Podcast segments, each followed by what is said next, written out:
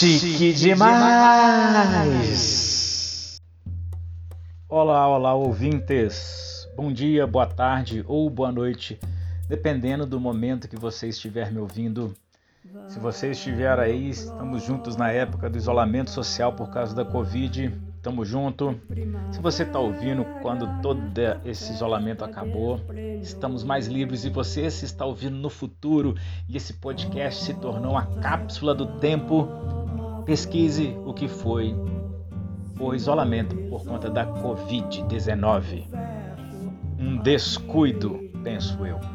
Bom, hoje eu vou falar do trabalho que eu desenvolvi com teatro e posteriormente também com arte na saúde mental, é, no CAPS, em Ubá.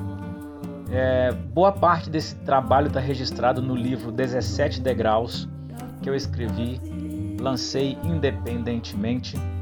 É, pode ser adquirido pelo site da GoFree, isso aí lá, e-books, Fabrício Sereno. Você adquire esse livro virtual. O que eu vou contar aqui são algumas coisas que aconteceram na entrelinha nos entremeios. Como o podcast é meu, eu não vou me preocupar em não dizer nomes, em apontar algumas coisas. Hoje eu estou caminhando para fora da área artística depois de né, 45 anos. Resolvi que vou tentar uma outra profissão. Estou gostando, estou amando. Pretendo montar um pet shop. E isso já me dá uma projeção de planejamento futuro, uma coisa que a arte nunca me deu.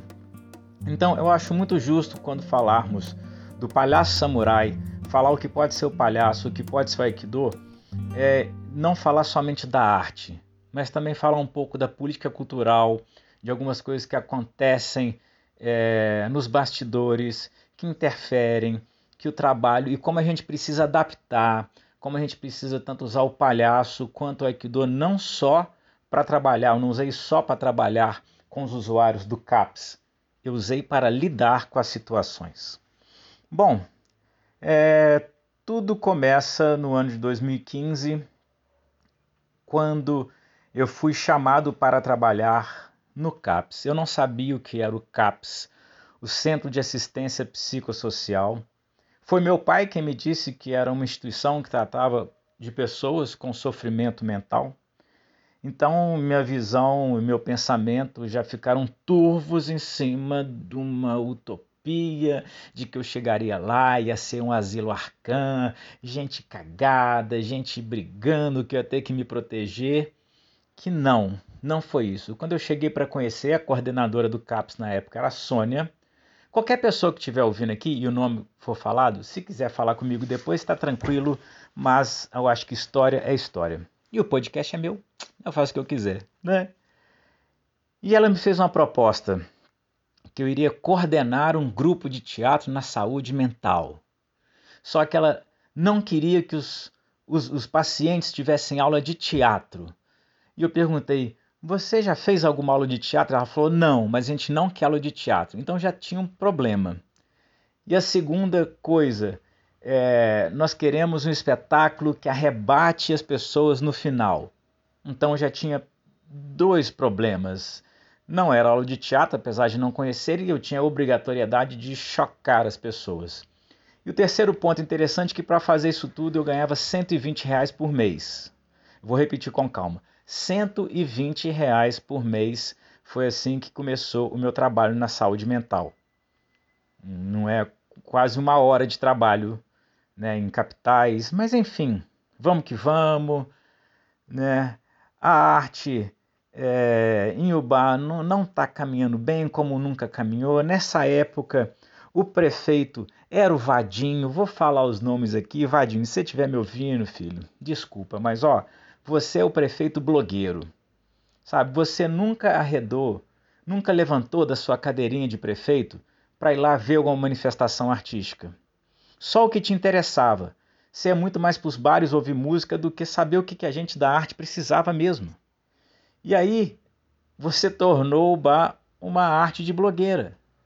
Uma cidadezinha é, que vive. E é muito mais fácil, né, né Vadinho? A gente é, financiar os. quem está começando agora que qualquer coisa tá bom, do que você incentivar um mercado cultural de verdade que você não fez. Né? Foi, foi muita balela. Né? E o Vadinho foi um prefeito reeleito pelo PT. Meus amigos da esquerda do PT, me desculpa, mas olha, às vezes é muito difícil levar o PT, sabe, a sério. Eu me quebrei por causa da Copa do Mundo e teve essa coisa do Vadinho. O Vadinho transformou o bar na cidade talvez menos menos com menos possibilidade de arte, sabe? É uma arte estatal, fechada. Vou falar mais dele para frente, segura aí. Então, nesse pensamento não tinha, vamos fazer. Não tinha muito o que fazer. Então, é, foi um início, mas o início com a Sônia foi muito bom. É, o grande problema com a Sônia é quando o projeto começou a dar muito certo e eu entendi que ela queria estar no meu lugar. Ela chegou a verbalizar isso em alguns momentos. O que eu queria é ser diretora desse grupo de teatro. Cara, interessante. Interessante. Então eu tinha que me adaptar a essa situação. É, porque diretor de teatro todo mundo pode ser, ator todo mundo pode ser, palhaço todo mundo pode ser, né? porque na arte não tem regra. Então a gente tem que se adaptar a isso. E naquela época 120 reais fazem falta. Hoje em dia ainda faz falta né? nessa, nessa pandemia aí, mas era uma situação. Fora disso tudo, eu comecei a lida com os usuários, que depois eu vou chamá-los só de meus alunos, que não diferenciava mais por, por, nada. E eu realmente comecei o trabalho com eles com preconceito. De tanto falarem para mim da suposta incapacidade deles, o meu pensamento foi nisso. E aí, a primeira coisa foi vencer o meu próprio preconceito. Eu levava é, atividades prontas, trazia os grandes teóricos, queria trazer coisas maravilhosas e nada funcionava. Nada funcionava. Eu cheguei a alguns momentos a pensar em desistir do trabalho, porque não estava rolando. E eu estava pensando qual a forma, qual a forma desse espetáculo, qual a forma desse grupo. Sabe, a gente está falando de um projeto em não colocar pessoas em caixas e eu estava querendo colocar um grupo em caixa, numa forma o que, que vai ser, até que eu entendi que a grande potência daquele grupo era não ter forma. Eu lembro que eu tive esse insight numa, numa dinâmica que eu fui fazer com eles, em que se jogava a bola, que eu uso muito em oficina de palhaçaria, olha, joga a bola, dividindo as ações, e eles não conseguiam manter a bola no ar muito tempo, a bola sempre caía no chão. Aquilo me dava um desespero. Mas aí eu pensei, por que, que a nova regra não pode ser a bola poder cair no chão. Se a gente coloca uma regra que a bola não pode cair no chão, vamos colocar o cair no chão seria o erro, eu estou reforçando simplesmente o sistema educacional que eu, quando professor, saí dele e não concordo. Porque eu vejo que na educação a gente mede pelos pontos que o aluno perde. É pelo erro, a gente está julgando pelo erro e nunca a possibilidade do que aquele ser humano pode construir a partir da individualidade dele. E aí me veio, é essa forma. E eu comecei a ver cada integrante daquele grupo e construir a partir das histórias que vinham deles. Pouquíssimas vezes narradas e muitas, na maioria das vezes, vivenciadas. E aí me surgiu o termo que eu criei, que é a dramaturgia do indivíduo que é construir a partir da realidade do que está ali, o que aquela pessoa tem para me propor como processo de criação artístico e dramatúrgico. É diferente um pouco do depoimento pessoal, que aquilo era em grupo. E aí a gente criou o grupo Queira ou Não Estamos Aí. Foi um relacionamento que foi acontecendo devagar, a gente teve que ir gostando, né? Igual um namoro que começa devagar, se apaixonando. E aí a gente fez esse grupo. Esse grupo criou um espetáculo, criamos junto um espetáculo que levava o mesmo nome, Queira ou Não Estamos Aí, que falava, na verdade, do pós-manicômio, da pós-internação.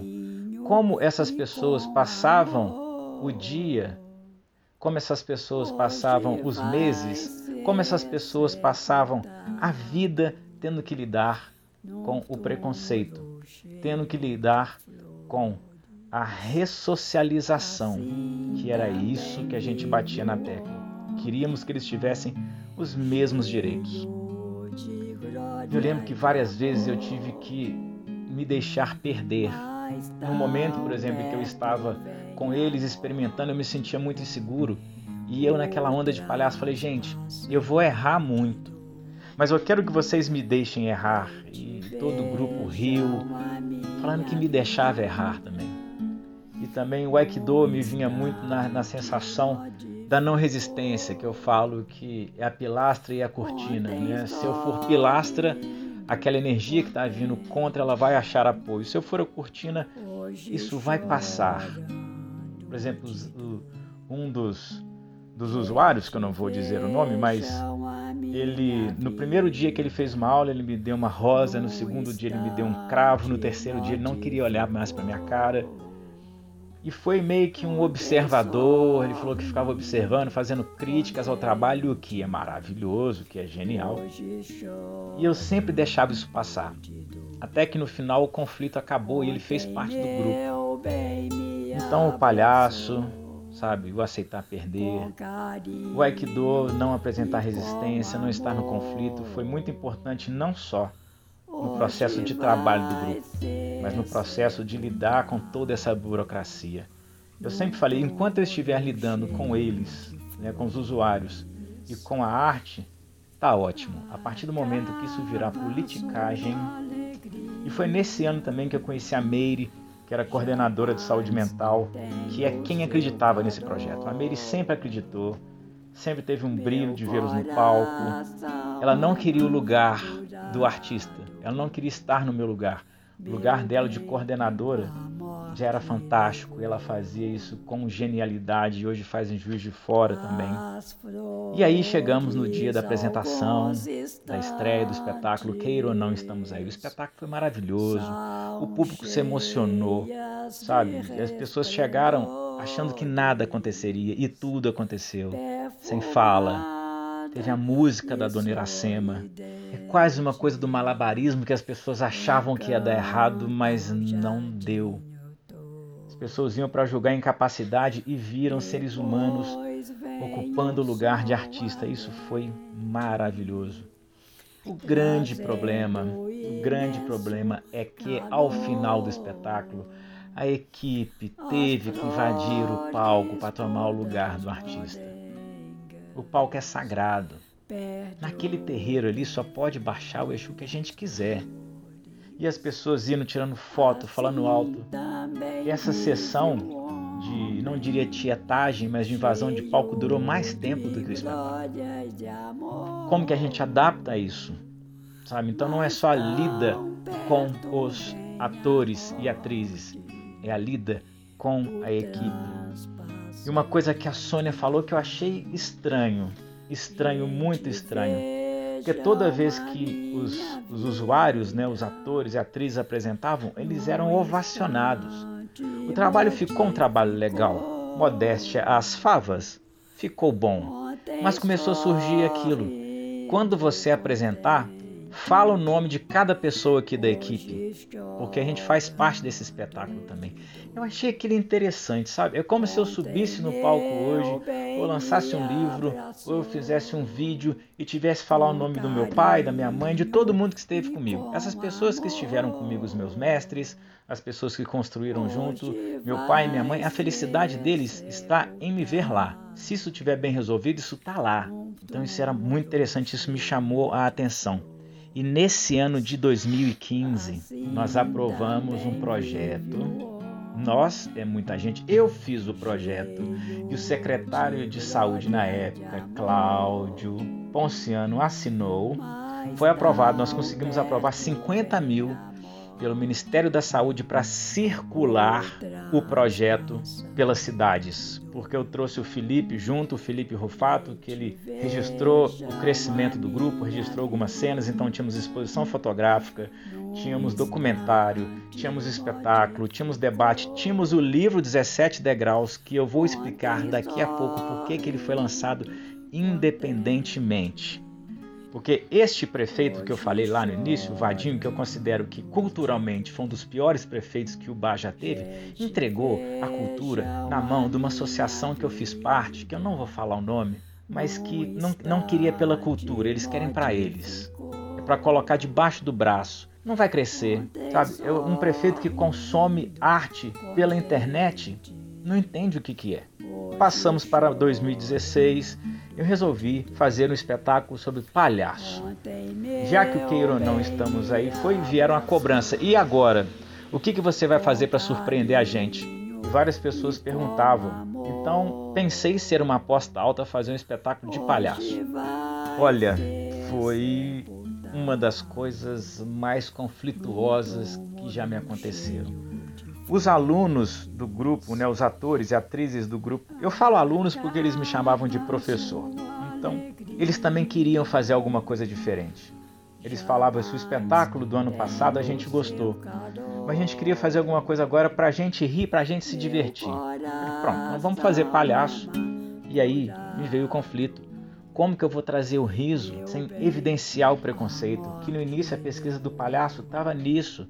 As pessoas riam, mas era do preconceito é, pela condição deles, de pessoas com sofrimento mental. Isso não podia acontecer e eu fiquei naquela, eu vou ser desmascarado, eu sou um professor terrível, terrível. E aí a gente foi, foi. Nesse processo, a gente conseguiu, a gente é muita gente, eu consegui pedir ao Salomão, o professor da escola Raul Soares, que eu até falei no episódio anterior, onde eu dei aula para o Bruno tudo mais, eu tenho uma história legal com a escola estadual Raul Soares. Pedi para nós usarmos o anfiteatro que estava parado, ele permitiu, então o grupo teatral, queira ou não, estamos aí, saía do CAPS e ia fazer teatro dentro de um espaço próprio para teatro. Isso foi maravilhoso. No primeiro momento, aquela calmaria foi um, um, um ponto de desconcentração porque dentro do CAPS era numa área pública, uma área comum, onde eles tinham que lidar com várias interferências. No livro eu vou falar disso. Adquira um livro 17 degraus, meu momento merchan, tá aí online, vale muito a pena, é muito legal. E eles lidavam com essa dispersão. Quando foram para o lugar só deles, eles tiveram que lidar com a concentração. E isso foi maravilhoso. Nesse ano de 2016 também aconteceu a primeira troca de equipe. A Sônia saiu, levou boa parte da equipe com ele, foi para um outro CAPS de Ubá e foi muito traumático para os usuários. A perda para eles é muito grande, é diferente do que a gente tem como perda. E o teatro era uma saída, e principalmente por estarmos em outro lugar, isso era um ponto muito, muito, muito interessante. Mas essa troca foi um primeiro trauma, foi um primeiro trauma que eles sofreram. É, a nova coordenadora que assumiu a Sâmia, quanto ao teatro, várias outras pessoas têm é, algumas colocações sobre ela, mas quanto ao teatro, deve ter sido a gestão mais tranquila, em que eu recebi mais apoio, em que tudo era feito. O teatro não perdeu a sua força. O teatro, pelo contrário, só ganhou mais força porque era uma força a ser explorada foi nesse mesmo ano que a dona Iracema gravou a música, a primeira música em estúdio, o meu bloco. É, eu conversei com a equipe e tudo mais, o que podíamos fazer para pagar 250 reais. Foi que eu consegui um amigo meu de estúdio para gravarmos, mixarmos, entregarmos a música da Dona Iracema pronta, fazer arranjo tudo mais. Aí vem aquela história, ah, tem que passar por licitação. E eu falei, então deixa eu tirei do meu bolso. Nessa época eu não ganhava só 120, eu ganhava 180 reais para trabalhar no CAPS. E aí fui e levei Dona Iracema para gravar a música Meu Bloco no estúdio do Celso Celcinho. Foi maravilhoso. Essa música as pessoas podem ter acesso. Neste mesmo ano, nós fomos até a Mostra de Teatro de Tiradentes com o grupo Queira ou Não Estamos Aí, apresentando o espetáculo Queira ou Não Estamos Aí, e fomos ovacionados. As pessoas todas que estavam no teatro se emocionaram com aquelas histórias tão próprias, tão, tão deles. E nesse processo todo, esperando o recurso, os 50 mil ainda não tinham sido liberados, era um tal disso aqui, disso aquilo ali, que o prefeito isso, o prefeito, aquele nosso grande prefeito que eu falei. Eu cheguei a fazer campanha para o Vadinho. Isso aí foi uma coisa que eu me arrependo profundamente. E é por isso que hoje, por isso não, o meu descrédito com a política, apesar de não, não é que eu não tenho posição, só prefiro guardar para mim, mas não me envolver. Infelizmente, acaba sendo tudo a mesma coisa, sabe? É, a gente esperando recurso aí que não saía, até que chegamos no dia da estreia do espetáculo A Liberdade do Palhaço. A minha tensão era gigantesca. Eu não sabia o que eu fazia, porque o palhaço, hum, para o público, tem a obrigação do riso. E se não rolasse o riso? E se as pessoas estivessem ali simplesmente por pena, por compaixão ou por um pouco de empatia que fosse? Mas não foi isso que rolou. O que rolou foi pessoas rindo em cena aberta, gargalhando, se divertindo. Naquela hora foi um alívio. As pessoas estavam assistindo não um grupo de usuários da saúde mental, mas um grupo de palhaços que fazia rir. E adivinha o que aconteceu no final do show? As equipes estavam ali brigando. E aí teve um novo show da equi das equipes no palco, mas agora não era uma. Eram duas equipes brigando por quem conseguia mais atenção. Terminando 2016, terminando também a gestão do Vadinho, que eu acho que fez um rombo na arte em Uba. O Felipe Rufato, se ele estiver me ouvindo, eu falo que o Felipe foi um dos responsáveis por esse rombo. Ele criou um projeto, Verão com Arte, que era levar arte gratuita para as pessoas e que depois elas pagavam, se elas acostumassem com isso. Olha, esse discurso tem certas coisas que eu me canso. A gente, quando palhaço, ator, artista de rua, tá cansado de ouvir esse discurso. Desde que lançaram, lá não sei quantos anos atrás, uma lei de incentivo ao bar que já existiu por abate de imposto, a gente vem ouvindo esse discursinho, gente. Não, vamos fazer, que aí o povo acostuma. Eu vou falar para vocês várias cidades aí que só vem gratuidade, se o cara tem que pagar o mínimo, não paga. Não funciona. É um pensamento vencido. Fala assim, eu tô fazendo o problema. Felipe, a próxima vez que eu falar com você, fala assim: eu estou fazendo pelo meu ego. Sabe? É porque eu quero fazer, eu quero ser artista, eu quero ser amado. Porque a gente é artista pelo ego. Sabe? Foi uma das coisas que o palhaço me ensinou. Assumir as coisas. Sabe por quê? Eu, eu ainda temo um pouco a arte? Pelo ego. Eu quero que as pessoas me ouçam. Eu preciso falar. Talvez seja a forma de eu me imortalizar, a forma de eu ser amado, a forma de eu não ser inútil. Mas é ego Vamos assumir as coisas. E o Aikido também fala isso muito, né, gente? Enquanto a gente não deixar ser o que é, não vai rolar. Então terminamos esse ano de 2016. Em 2017, optamos por fazer a circulação dos espetáculos. O queira ou não estamos aí e a liberdade do palhaço. Fomos a cidades, fomos a festivais, o queira ou não estamos aí, o grupo só se apresentava para parentes, amigos, pessoas da saúde mental, enfim, um público favorável. Eu sempre defendi que nós tínhamos que estar em frente a um público que os visse simplesmente como um grupo e não como um grupo da saúde mental. E o resultado foi maravilhoso. O resultado foi maravilhoso. Para eles era muito importante. Em 2017, vamos fazer assim, abre parênteses. Vou tentar não abrir tantos parênteses assumiu um novo prefeito em Ubar. O Vinícius. Sam... Não, desculpa. Não, Vinícius não. Quem assumiu é o Edson Sartori, o candidato do Dirceu. Quem sabe de Ubar sabe do que, que eu estou falando. Só que o Vinícius foi assim. O Vinícius foi o vice-prefeito, é ainda, né? Que não queria ficar só como vice-prefeito. Diria que queria trabalhar, mas não é. Tá, tá tentando uma nova candidatura esse ano, vamos ver o que acontece. E aí ele assumiu duas secretarias. Se o cargo de vice-prefeito já não fosse alguma coisa, ele assume não sei qual que foi desse desenvolvimento e a Secretaria de Cultura. Cara, quando você põe a Secretaria de Cultura como acúmulo de cargo, o que você está falando da cultura? Eu como palhaço, eu tenho que, cara, me entender como idiota. Não é possível que isso passe. Eu como um equidoc tenho que me adaptar. Olha o quanto eu vou ter que fazer. Porque a Secretaria de Cultura é um acúmulo de cargo do vice-prefeito que não quer ficar sumido. Poxa, gente, quem é de Dubai tá ouvindo? Uma vergonha. Se a gente achava que o Vadinho estava ruim, vem o Vinícius. Entende? O Vadinho, na época, ele tinha um secretário de cultura, não sei para quê. Ele só fazia com a associaçãozinha dele. E agora vem o Vinícius Amor, me assume uma secretaria de cultura, tinha nomes para se colocar ali, nomes fortes e nomeia para a Secretaria de Cultura só a galerinha dele, uma galerinha que fez um movimento de apoio à arte, sei lá, um movimento de apoio à cultura, que não apoiava nada. Depois a gente foi entender que era um movimento para ocupar cadeiras, para ocupar cargos. Isso fica muito claro hoje, gente. Né? Galera da arte, os palhaços aí, gente, gente, isso, isso é lição dada.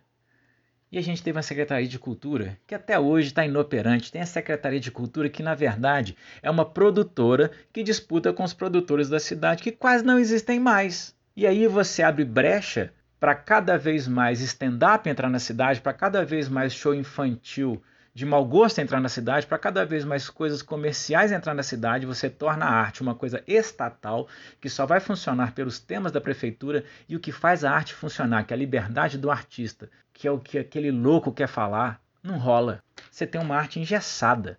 Eu fico pensando, sabe, se um dia eu volto para o interior ou não, porque eu já entendi que eu estou em BH, aqui a gente tem um discurso de identidade que é um saco. O podcast é meu, eu falo o que eu quiser. Né? Porque a gente está nessa essa cultura do cancelamento e é fortíssimo, enfim. Eu sou totalmente contra, sabe? Eu acho que é uma nova vingança tem um ar de vingança muito grande. Pode ser, né?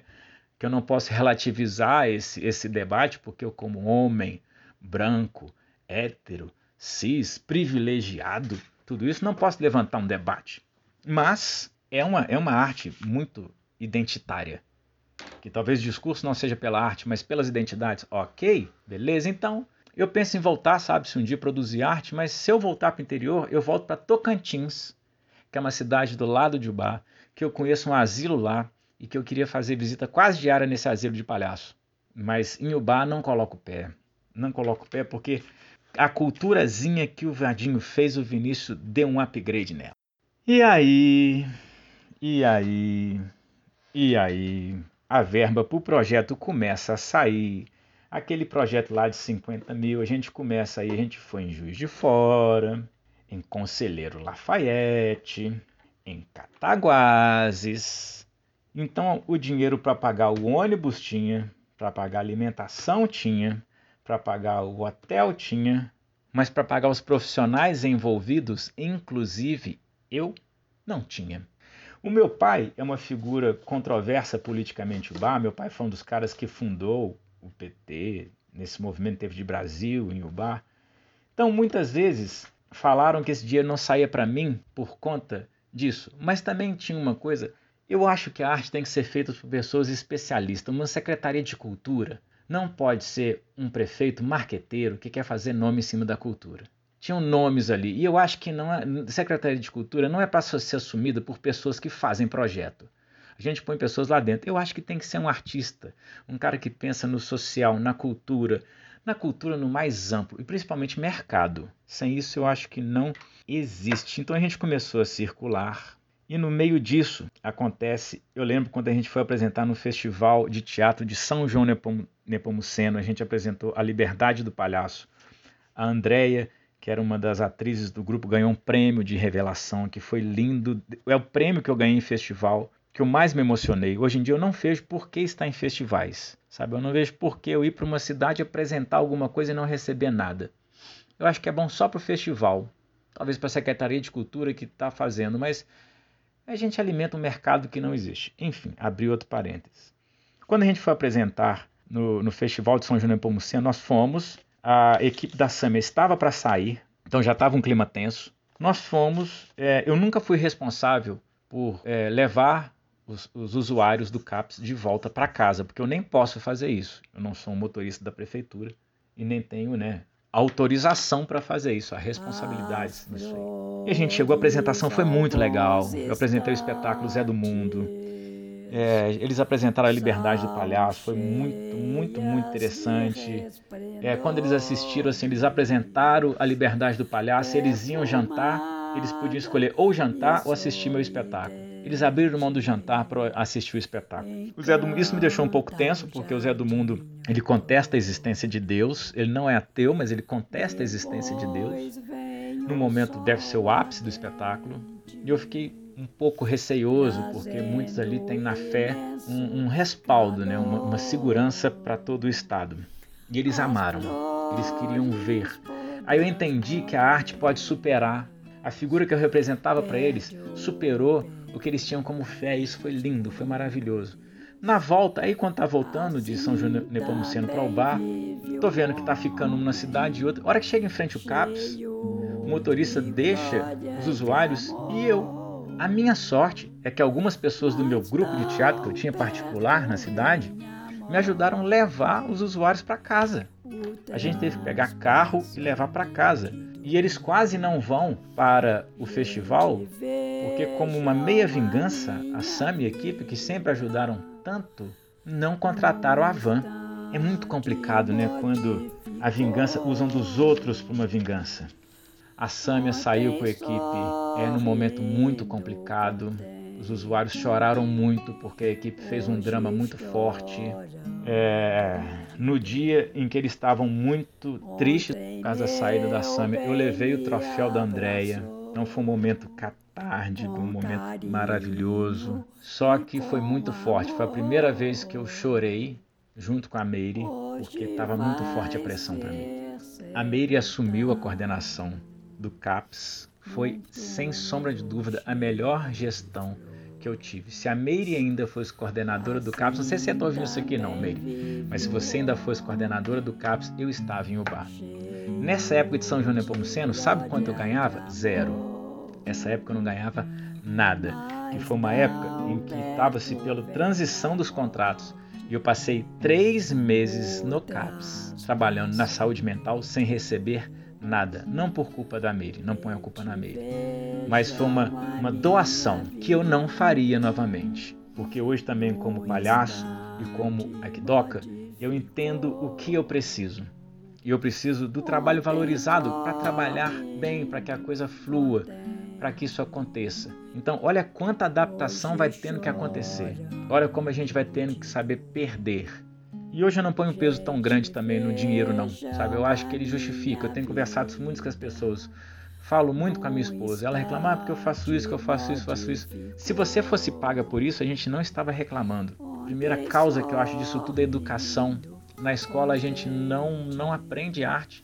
Por exemplo, eu fui contratado no ano mesmo de 2017 para trabalhar na, na pré-escola com crianças de 1 a 5 anos com teatro, mas não era pela arte é porque tinha saído um estudo que se as crianças fizessem teatro nessa época, elas tinham maiores, aí eu vou saber, vou inventar aqui, eu não sei o que, que é, maior desenvolvimento das sinapses, falei uma coisa que eu nem sei, sabe, sinapse do cérebro, que lá quando ele tiver 17 anos prestando vestibular, ele estaria aprendendo mais, com o cérebro mais desenvolvido. Mas depois dos 5 anos também o teatro deixado de existir, eles nunca mais viam.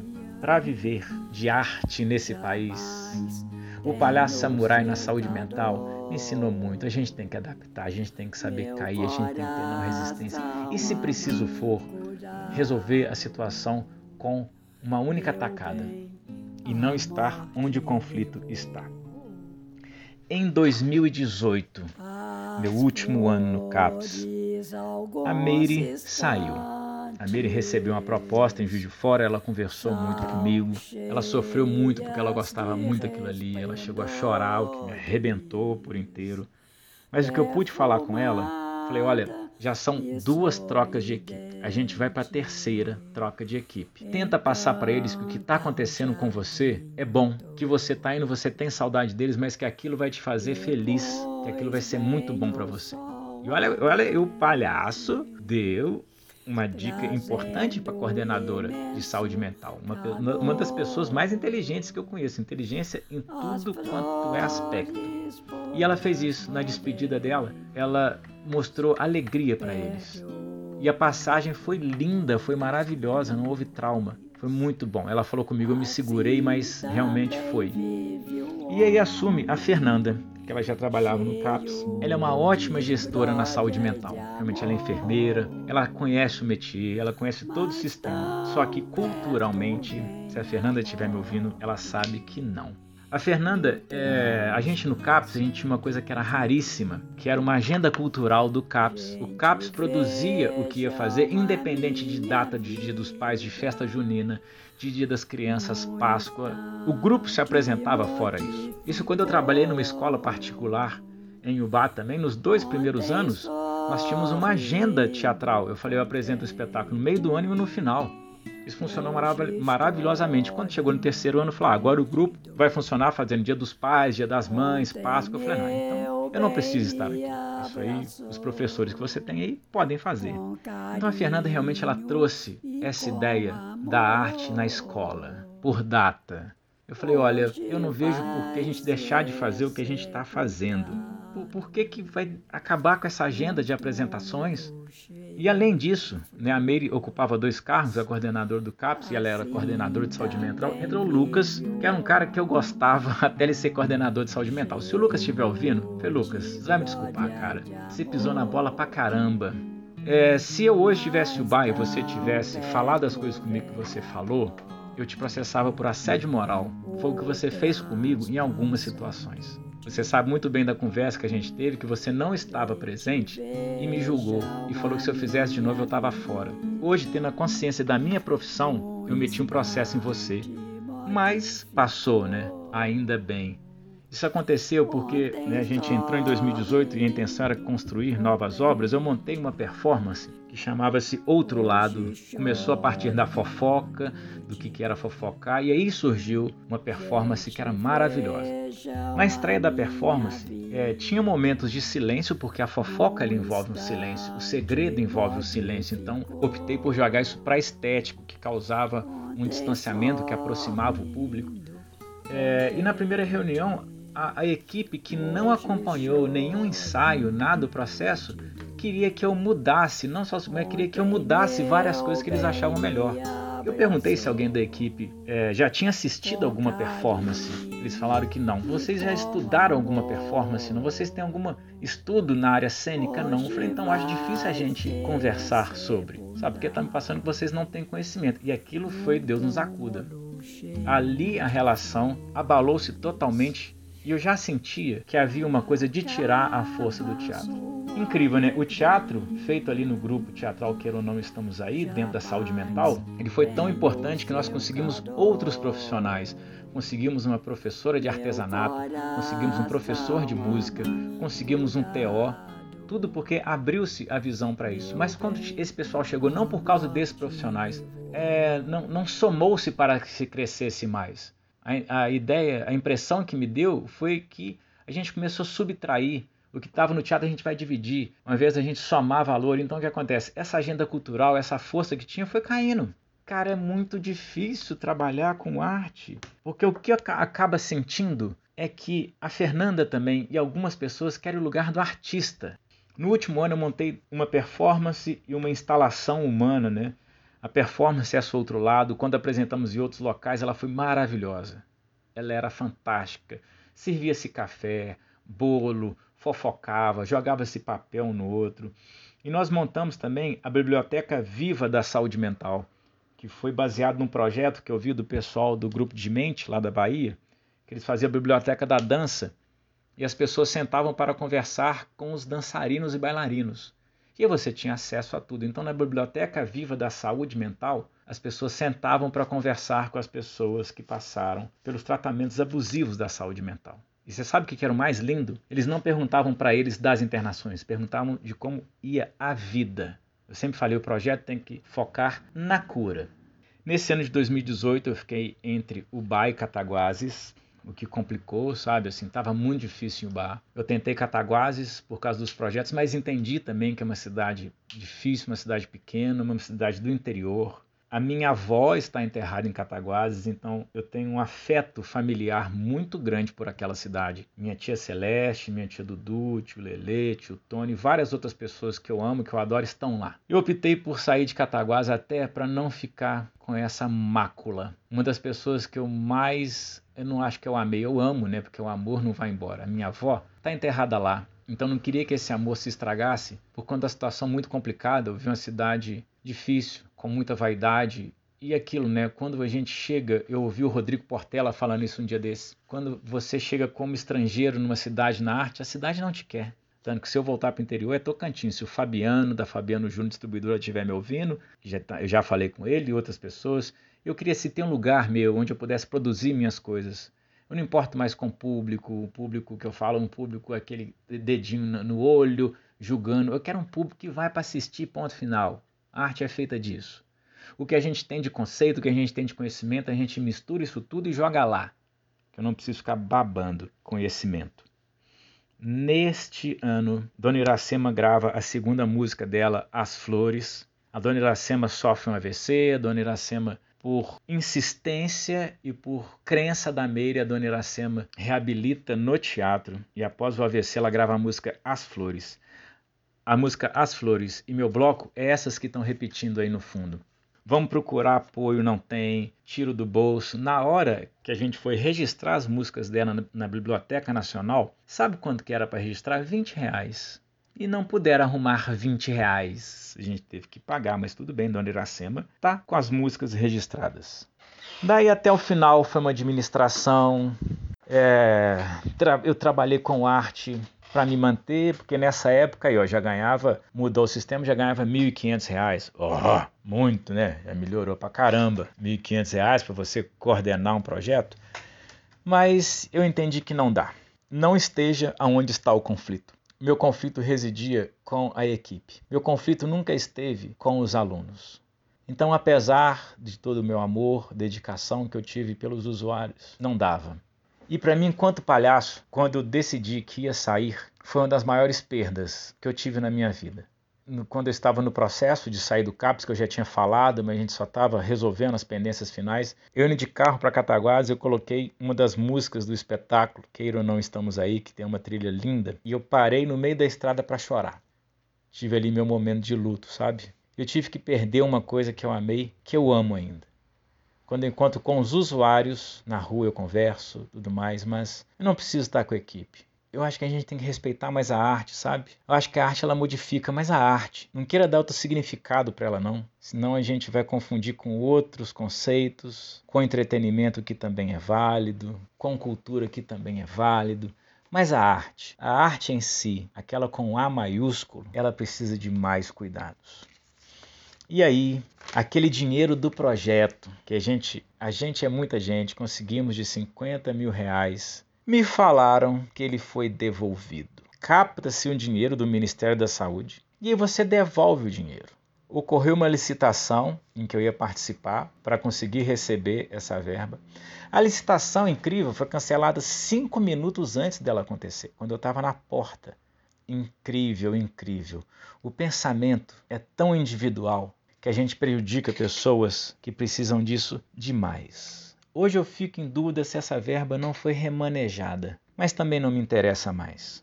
Essa mesma equipe, essa mesma coordenadora repetiu a frase quando a gente apresentava: quando você estiver no palco, fala da equipe, fala o nome de cada um da equipe, apresenta a equipe. Nise da Silveira, Nise da Silveira, você foi um anjo, mas você devia ter deixado uma cartilha, uma apostila, um áudio, um manuscrito sobre o que é trabalhar a arte. Conversando com o Sansei Ricardo sobre Aikido aqui para o podcast, foi uma das conversas mais ricas que eu tive. Eu revi totalmente o conceito de Musubi. A unificação para mim partia de mim, do eu.